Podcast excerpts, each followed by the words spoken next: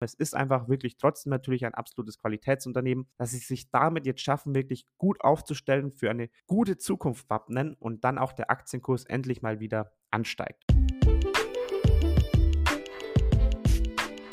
Herzlich willkommen zum Aktienkauf Podcast. In diesem Podcast erklären wir, wie du dir mit Aktien langfristig ein Vermögen aufbauen kannst und begleiten dich auf deinem Weg zur finanziellen Freiheit. Disclaimer. Das alles, worüber hier heute gesprochen wird, ist nur die persönliche Meinung der Moderatoren. Es ist keine Anlageberatung und auch keine Kaufempfehlung.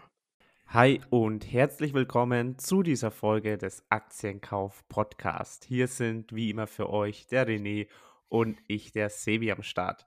In der heutigen Episode möchten wir auf die derzeitige Earnings Season blicken, denn selten waren für mich persönlich, muss ich wirklich sagen, Quartalszahlen so spannend wie jetzt, weil jetzt kriegt man einen wirklichen Einblick, wie ist denn eigentlich das vierte Quartal 2022 gelaufen mit all den Problemen, die die Unternehmen dort hatten, das sprich mit Energiekrise in Europa, mit Krieg in Europa, mit Lieferengpässen, mit Inflation und allem drum und dran. Also wie haben sich die Unternehmen in diesem schwierigen Umfeld geschlagen? Und ich würde sagen, wir starten gleich mal rein in eines der vier Unternehmen, die wir euch heute mitgebracht haben. Ja, auch nochmal von mir ein Hi und herzliches Willkommen zu dieser neuen Podcast-Folge. Wir starten mit den Quartalszahlen eines Dividendenkönigs und dieses Unternehmen haben wir auch vor drei, vier Monaten analysiert und heißt 3M. 3M hat ja ähm, einen weiteren Rückgang bei Umsatz und Gewinn vorgelegt. Im vierten Quartal rutschte der Gewinn um 60 Prozent auf 514 Millionen US-Dollar ab. Auch wegen Sonderkosten für den angekündigten Ausstieg aus der Herstellung von biologisch schwer abbaubaren Industriechemikalien, die im Verdacht stehen, Krebs zu erregen. Im Jahr 2023 rechnet 3M mit einem Umsatzminus zwischen 2 und 6 Prozent. Der bereinigte Gewinn je Aktie dürfte auf 8,50 bis 9 Dollar zurückgehen. Auf vergleichbarer Basis waren es im Vorjahr 9,88 Dollar. So, das sind natürlich nicht die allerbesten Nachrichten, die man als Investor hören möchte. Doch wie sieht es mit der Dividende aus? Denn 3M ist ja ein Dividendenkönig. Der Free Cashflow ist leider auch um 25% im Vergleich zum Vorjahr auf 4,75 Milliarden US-Dollar eingebrochen und es wurden insgesamt 3,4 Milliarden US-Dollar Dividenden an uns Aktionäre ausgeschüttet. Entspricht einer Ausschüttungsquote von knapp 70 Prozent. Bedeutet, hier ist auf jeden Fall noch Luft nach oben und ja, hier ist die Dividende auf jeden Fall noch nicht in Gefahr. Zudem wurden Aktien im Wert von 1,5 Milliarden US-Dollar zurückgekauft und sowas vergrößert natürlich das Stück am Kuchen für jeden Aktionär. Der Aktienkurs von 3M ist aufgrund der Zahlen um 5% eingebrochen und liegt jetzt bei 106 Euro. Das ist der tiefste Stand seit über fünf Jahren. Dennoch hat 3M die Dividende angehoben und die Dividendenrendite beträgt jetzt aktuell 5%. So, Sevi, jetzt haben wir ein von Grunde aus sehr stabiles und krisenrobustes Unternehmen, das schon seit 65 Jahren in Folge seine Dividende angehoben hat und jetzt eine Dividendenrendite von über 5% aufweist. Wann ist dieses Unternehmen endlich mal bei dir im Portfolio vertreten? Ja, das ist eine sehr, sehr gute Frage. Wann? Derzeit ist es auf jeden Fall noch nicht vertreten. Ähm, vielleicht noch ein Nachtrag. Ich habe auch mal geschaut, es ist sogar der tiefste Kurs seit über acht Jahren, den 3M hier aufweist. Ähm, und wie gesagt, die Aktie ist nicht in meinem Depot vertreten. Für mich ist es gerade so ein bisschen ein klassischer Fall. Ähm, ich glaube, du möchtest ja ein bisschen drauf anspielen, René. 5% Dividendenrendite, solides Unternehmen, passt ja perfekt zu meiner Strategie.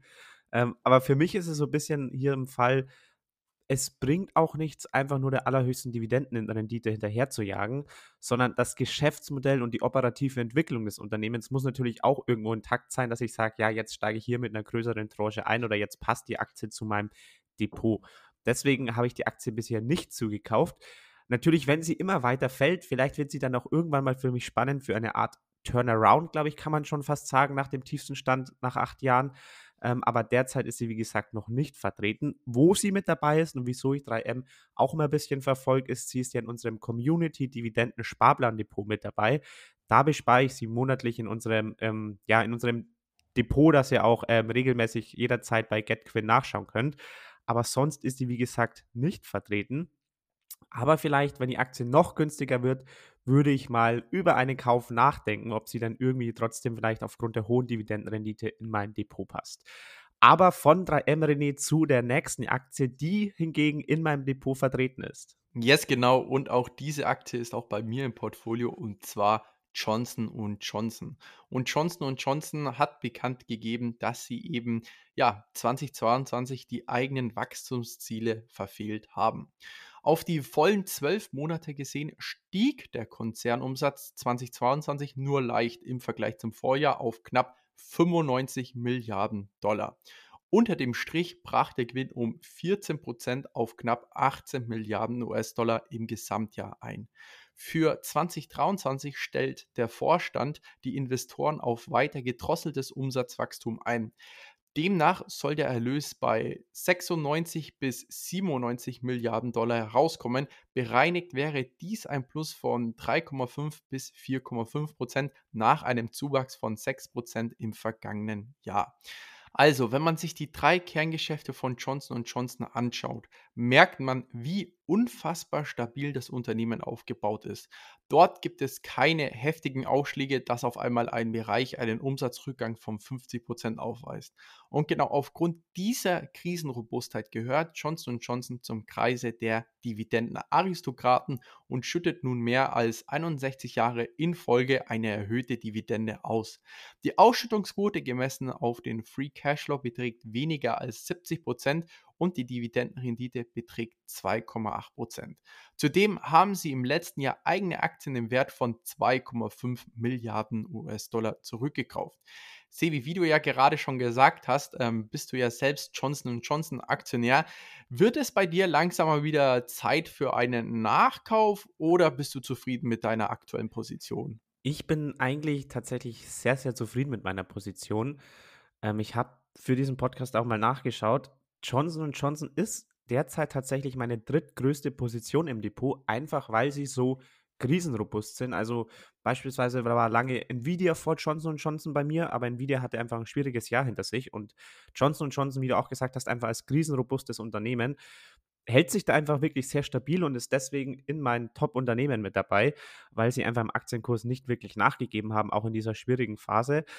Deswegen aber auch wiederum ist es für mich persönlich einfach kein wirklicher Nachkauf, weil man muss natürlich auch noch dazu sagen, Johnson Johnson ist natürlich auch groß in allen ETS vertreten. Also MSCI World beispielsweise sind sie natürlich stark gewichtet, weil sie einfach ein bereits ein sehr, sehr großes Unternehmen sind. Deswegen, wie gesagt, für mich persönlich kein Nachkaufkandidat. Und ich muss auch sagen, ähm, ich habe geschaut, die Aktie hat derzeit so ein KGV von 25 ist jetzt für mich auch nicht irgendwie so ein Schnäppchen, dass ich sage, okay, da bietet sich jetzt ein Nachkauf an. Also hier würde ich vielleicht eher wieder warten, bis, bis die Aktie vielleicht wieder ein bisschen günstiger wird. Aber für mich, wie gesagt, derzeit keine unbedingte Nachkaufsposition auf meiner Watchlist oder so. Wie sieht es da bei dir aus? Ja, mir geht es so ähnlich wie dir, Sebi. Ich meine, das KGV von über 20 ist schon echt nicht günstig, für das das Johnson Johnson jetzt auch kein Wachstumsunternehmen ist.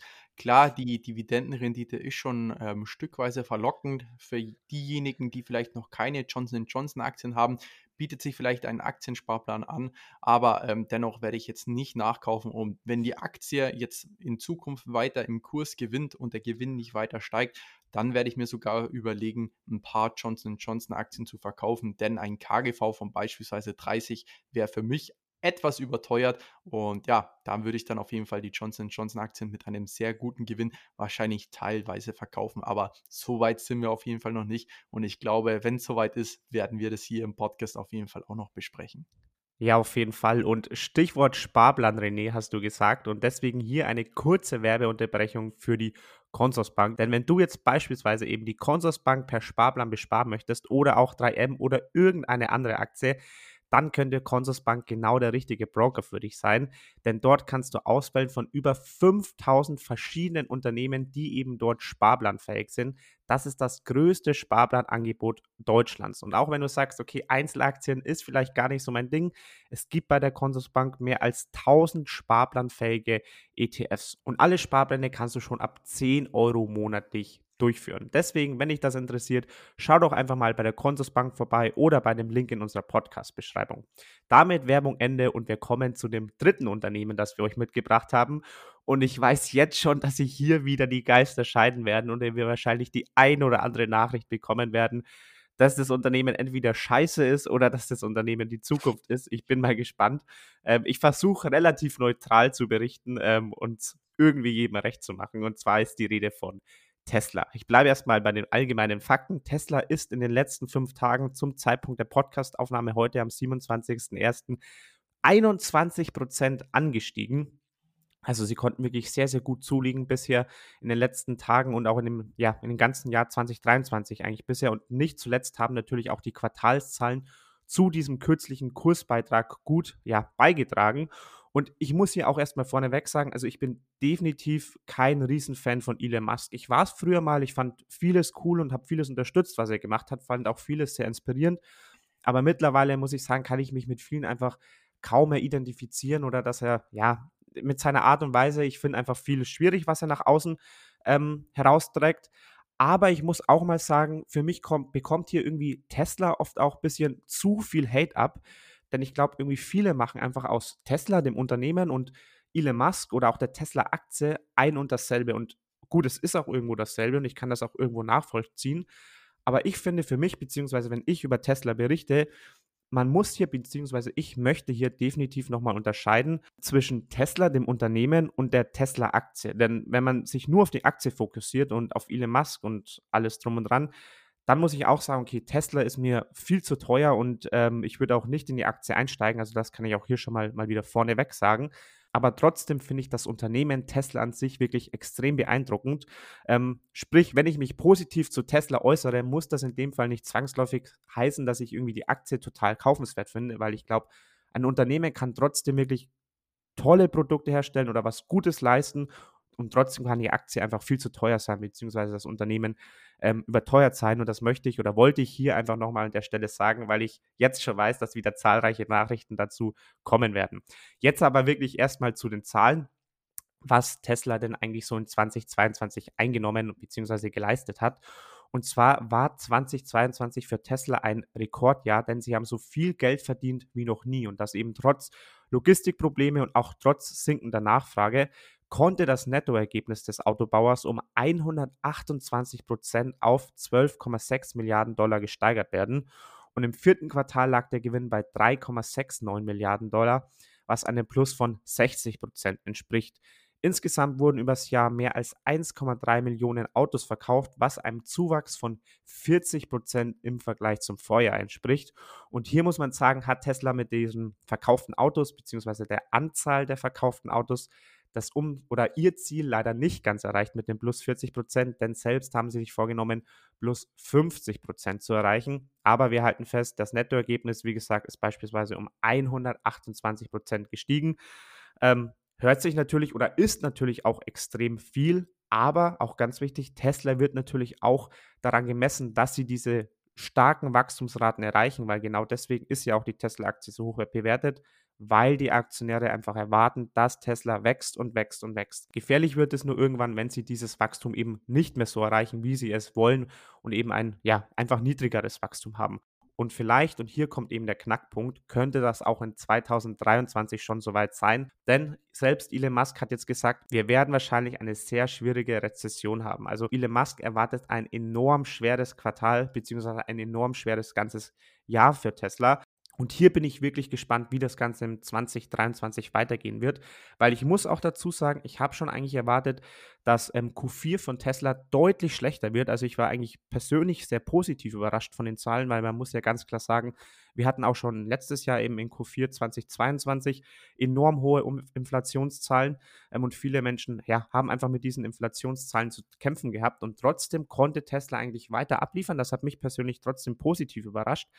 Aber wie es jetzt in 2023 weitergehen wird, das steht für mich noch absolut in den Sternen und hier verfolge ich das Ganze auf jeden Fall sehr gespannt weiter, ob sich Tesla hier weiter so gut schlagen kann oder ob es ja schlechter läuft jetzt operativ und dann auch die Aktie noch weiter nachgibt, als sie es jetzt eh schon getan hat. Aber jetzt erstmal gerade im Moment ist sie auf Erholungskurs, wie es ausschaut.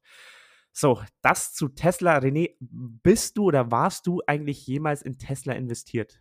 Nein, ich war noch nie in Tesla investiert. Ich weiß noch 2019, wie ich in Kanada war, ähm, da gab es diesen massiven, ähm, wie soll ich sagen, Kursanstieg von Tesla noch nicht. Und ich stand damals kurz davor zu sagen: „Hey, ich kaufe eine Tesla-Aktien“, aber ich bin meiner Philosophie damals, ähm, treu geblieben und habe mir gedacht: „Ey, ganz ehrlich, ich werde niemals in die Automobilbranche rein investieren“, einfach aus dem Hintergrund, ich kenne mich einfach mit der Automobilbranche nicht aus. Und vor allem es ist einfach ein so umkämpftes Geschäft und es war irgendwie vorauszusehen, dass natürlich dann auch die anderen Automarken sagen, ey, wir gehen voll in das Elektrogeschäft mit rein. Und jetzt sieht man ja, der Wettbewerb ist enorm, aber trotzdem muss man auch wirklich sagen, ey, Tesla, Respekt auf jeden Fall jetzt auch wieder für die Quartalszahlen. Ähm, Im Nachhinein wäre es natürlich vielleicht besser gewesen, in Tesla zu investieren. Habe ich nicht ähm, und werde ich auch nicht. Ähm, jeder, der sich vor zwei, drei Wochen mal die Podcast-Folge mit dem Prediction von Scott Galloway angehört hat, wird wohl mitbekommen haben, dass Tesla die Aktie immer noch viel stärker bewertet ist als beispielsweise VW, BMW oder Mercedes. Und da ist jetzt einfach die Überlegung, hey, werden die anderen Automobilbauer auch mal mit dem Multiple wie Tesla bewertet? Bedeutet, dass Tesla jetzt aktuell fair bewertet wird oder dass Tesla eines Tages auch auf die Bewertung der anderen Automobilbranchen äh, zurückfällt? Und ich halte ähm, eher zweiteres Szenario für wahrscheinlich und deswegen ist für mich Tesla gerade keine Investition, sondern eher eine eher Spekulation oder eine Aktie eher für Fans, die halt gerne selbst Tesla fahren. Aber aus reinen Investitionszwecken werde ich jetzt hier eher meine Finger rauslassen aus dem Spiel, weil, wie du schon gesagt hast, Elon Musk, keine Ahnung, er sollte sich meines Erachtens auf ein Unternehmen voll konzentrieren und hier die vollen Innovationen antreiben. Und ich sehe jetzt in den nächsten Jahren jetzt keinen riesen Innovationsvorsprung, den Tesla beispielsweise vor drei, vier Jahren hatte im Vergleich zur Konkurrenz. Und ja, deswegen ähm, bleibe ich jetzt einfach hier mal auf der Seitenstraße und jeder, der in Tesla investiert ist, dem drücke ich natürlich weiterhin die Daumen, denn ich meine, ich finde die Autos echt cool, ähm, aber ähm, ja, für mich ist das Unternehmen einfach nichts zum Investieren. Alles klar. Dann weg von einem Unternehmen, das wirklich gefühlt jeden Tag für Schlagzeilen sorgt, hin zu einem Unternehmen, das, finde ich zumindest so, wie es ich so mitbekomme, irgendwie so ein bisschen in der Vergessenheit geraten ist bei vielen Aktionären. Wie gesagt, zumindest habe ich das Gefühl. Und zwar ist das SAP. Also ich habe SAP selbst im Depot, aber ich muss wirklich zugeben, ich vergesse es manchmal fast so irgendwie ein bisschen, weil SAP irgendwie, da kommt einfach nichts. Also, wenn, also genau das, wenn man auf den Aktienkurs blickt, genauso irgendwie finde ich, wirkt das Unternehmen mittlerweile oder derzeit auch nach außen. Also ich habe mal geschaut, auf fünf Jahressicht ist der Aktienkurs jetzt gerade mal um 19 Prozent angestiegen. Also da geht es mal ein bisschen hoch, dann geht es mal ein bisschen runter. Ähm, meine Position bewegt sich irgendwie immer so um plus, minus null. Mal bin ich mit 5 Prozent im Minus, mal mit 5 Prozent im Plus. Aber da kommen keine so wirklichen Impulse von der Aktie im Moment oder vom Unternehmen im Moment. Und das könnte sich hoffentlich bald ändern. Also ich bin da zuversichtlich, dass sich da bald mal was ändert in den nächsten ein, zwei Jahren, aber dazu mehr. Wir wollen erstmal ganz kurz auf die Q4-Zahlen von SAP schauen. Und zwar ist der Umsatz ähm, oder betrug der Umsatz 8,44 Milliarden Euro. Im Vorjahr waren es 7,98 Milliarden Euro und die Cloud-Erlöse betrugen 3,39 Milliarden Euro, im Vorjahr noch 2,61 Milliarden Euro. Ähm, also man konnte hier etwas wachsen, vor allem das Cloud-Geschäft konnte gut wachsen, aber es sind jetzt keine wirklich riesen Ansprünge, sage ich mal. Ähm, insgesamt konnte der Umsatz um 11% gesteigert werden auf 30,9 Milliarden Euro. 11% klingt jetzt auch erstmal nicht so schlecht. Hier muss man aber fairerweise auch noch mit einwerfen, ohne Währungseffekte, also ohne den schwachen Euro, wären es nur 5% gewesen. Ähm, also alles so, wie ich gerade schon gesagt habe, jetzt keine Highlights, auch nicht besonders schlecht. Irgendwie alles so mal ein bisschen rauf, mal ein bisschen runter, also genau das, was ich vorher beschrieben habe. Ähm, aber ich bin, wie gesagt, zuversichtlich, dass sich das vielleicht ändern könnte in naher Zukunft. Und das finde ich gerade einen spannenden Punkt bei SAP. Denn was SAP jetzt auch macht oder was der Vorstand Klein derzeit macht, er versucht das Unternehmen einfach gerade umzustrukturieren und umzubauen. Und da ist es dann natürlich auch irgendwo verständlich, dass SAP nicht komplett jede Woche mit neuen Innovationen herauskommt, sondern man muss sich einfach beim so großen Konzern erstmal ja, darauf fokussieren, schlankere Strukturen zu schaffen, ja, bestimmte Abteilungen vielleicht neu zu kreieren, vielleicht Abteilungen zu schließen, dass man dann auch wieder gestärkt hervorgehen kann. Und genauso geht ähm, Klein, also der Vorstand, weiter vor, denn es werden jetzt weitere rund 3000 Stellen bei SAP abgebaut, was 2,5 Prozent der Belegschaft entspricht, um sich einfach, wie gesagt, wieder schlanker aufzustellen um dadurch auch jährliche Kosten natürlich einzusparen und dadurch natürlich auch mehr Gewinn erzielen zu können. Und man will auch seine Beteiligungen am Marktforschungsunternehmen Qualtrics verkaufen, dieses Unternehmen hat man 2019 für 8 Milliarden Euro aufgekauft und jetzt möchte man diese ähm, ja, Anteile wieder auf den Markt werfen und dadurch natürlich auch wieder ähm, ja, Einnahmen generieren und sich dadurch auch wieder mehr Richtung Gewinn dann bewegen können, wenn man sich nicht mehr auf dieses Unternehmen fokussieren muss. Also es ist viel in Gange bei SAP. Wie gesagt, die letzten fünf Jahre waren so ein bisschen nichtssagend, finde ich, aber ich bin zuversichtlich, wenn klein dieser wirklich Umbau gut gelingt und wenn sich SAP wieder besser aufstellen kann, schlanker aufstellen kann, dann könnte ich mir vorstellen, dass SAP vom jetzigen Zeitpunkt her, wo die Aktie jetzt ja so irgendwo im Nirgendwo steht, vielleicht auch wieder eine gute Zukunft vor sich hat. Schönes Beispiel für mich ist hier Microsoft. Microsoft gilt eigentlich mittlerweile bei jedem, wenn man an Microsoft denkt, als absolutes Qualitätsunternehmen. Es ist das Vorzeigeunternehmen schlechthin weil sie einfach auch im Aktienkurs und im Unternehmenswert in den letzten Jahren enorm zulegen konnten. Aber wenn man sich mal eine Langzeitchart bei Microsoft aufmacht, dann war Microsoft nicht immer dieses tolle Unternehmen. Also Microsoft ist in den 2000er Jahren mal zehn Jahre lang auch einfach nur so dahergedümpelt. Es ging mal ein bisschen auf, mal runter, aber eigentlich lief die Aktie über ein Jahrzehnt hinweg einfach nur seitwärts. Es war sogar mal eine richtige Dividendenaktie Microsoft so ganz nebenbei mit, ich glaube, rund 3% Dividendenrendite, weil der Kurs einfach so niedrig war. Und irgendwann hat es dann eben Microsoft auch geschafft, irgendeine Innovation mitzumachen, sich einfach umzubauen, ähm, bessere Strukturen aufzubauen und dann ging es einfach im Aktienkurs nach oben. Und ich hoffe oder ich habe die Erwartung, dass es mit SAP vielleicht ähnlich abläuft. Ich erwarte jetzt natürlich nicht, dass es genau dieselbe Entwicklung nimmt wie Microsoft und dann zu einem der absoluten Qualitätsunternehmen schlechthin wird.